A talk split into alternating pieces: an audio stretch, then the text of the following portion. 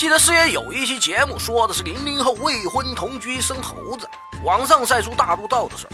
在最后，师爷留了个坑儿，今儿个得空给小伙伴们来填上。这便是分手后同居期间的财产如何分割。其实呢，这是一个比较苦逼加悲催的话题。可总有那么多向往着相爱必然相杀的小伙伴就关注这个。也许是师爷的观念复古，守旧太传统。但既然小伙伴们相信师爷来提问，那就给你们说说这里边的道道。首先，咱们先来讲一个故事：周阿婆与老伴儿自相识后便以夫妻名义共同生活了二十载，一路是风风雨雨，两人却不离不弃。阿婆本以为从此能安度晚年，享享清福。却万万没想到，老伴儿去世后，其子女却因继承房子的问题，要将阿婆扫地出门了。万般无奈之下，周阿婆起诉到法院，想要讨一个公道。结果法院一纸判决，要阿婆两个月内腾空并搬离房屋。那么这一切的背后，是道德的沦丧，还是人性的扭曲？呃，其实一切的根源呢，只是因为周阿婆和老伴儿没有注册领证。不是合法夫妻呀！就算师爷是正义的使者、智慧的化身、道德与法治的典范，想出来说句公道话，也不能从合法继承人手里把房子要来给阿婆呀。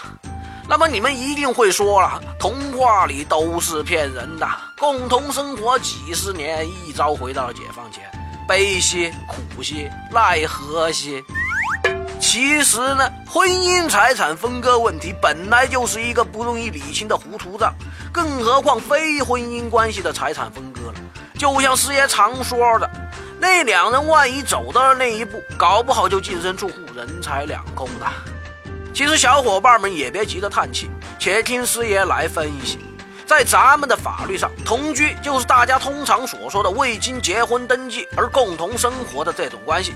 咱们在以前的节目中说过，这种情况不受法律保护。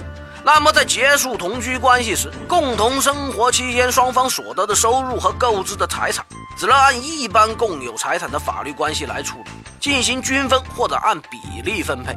共同购置的财产，大家应该都能理解，师爷不多做赘述。而共同所得的收入呢？这呢就好比呀，两个人一起努力开了家烧饼店，一个人做烧饼，一个人卖烧饼。这挣的钱呢，就属于共同收入。于是呢，女性小伙伴肯定要说了：“我们两人分工明确呀，他负责赚钱养家，我负责貌美如花。他在外面卖烧饼，我在窗前看风景。这难道就不是共同挣的吗？”师爷怎么觉得这剧本有点熟悉啊？你家男人是不是还有个兄弟，景阳岗上打过虎？那咱们话说回来，这样的收入不能算共同收入。必须是双方都投入了人力、物力、财力的，而且同居期间双方的工资也不属于。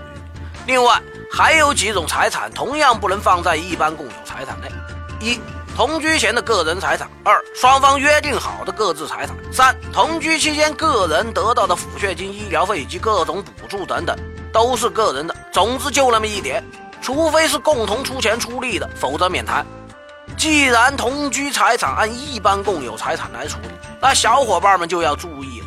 如果今后你跟你的前任闹到了这一步，要到法院去扯皮，那么一定要清楚三点呐。首先，别到时候方二去法院要求解除同居关系，因为同居根本就不受法律认可，所以法院压根就不会受理。其次，要求分割同居财产的。应遵从谁主张谁举证的原则，不能空口白牙、满嘴跑火车。最后，法院在进行分割时，遵循的是三方面原则：第一，财产登记在哪方名下，就认定为哪方，除非有充分的相反证据；第二，对于双方有约定的财产，按约定来；第三，分割财产时照顾妇女儿童的利益，考虑财产的实际状况和双方的过错程度，妥善分割。此外，还有一种特殊的情况啊。那就是摆了结婚宴，收了嫁妆，下了聘，但没登记领证。突然之间，你消失多年的亲爹跳出来，告诉你们是失散多年的兄妹。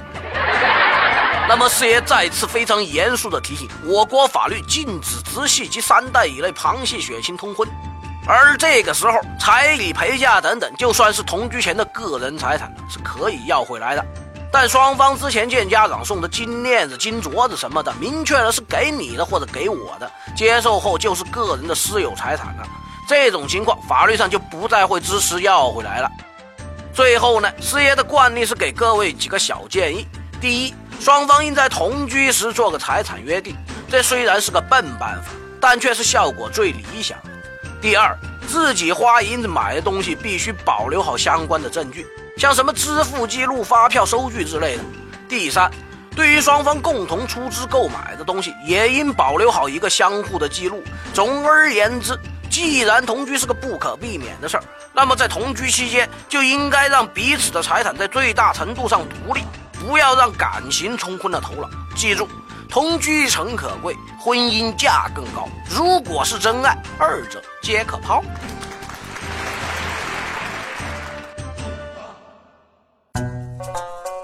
师爷来了，一个非严肃、非死板的形式，给大家传递法律实用小技巧。节目的题材来自于网络或真实案例。并由签约律师师爷团提供审核意见，欢迎小伙伴们积极正面的吐槽或跟师爷交流各种生活琐事的法律问题，师爷会尽快在第一时间内根据专业人士的意见，为您献上轻松易懂的各类点子和主意。谢谢大家。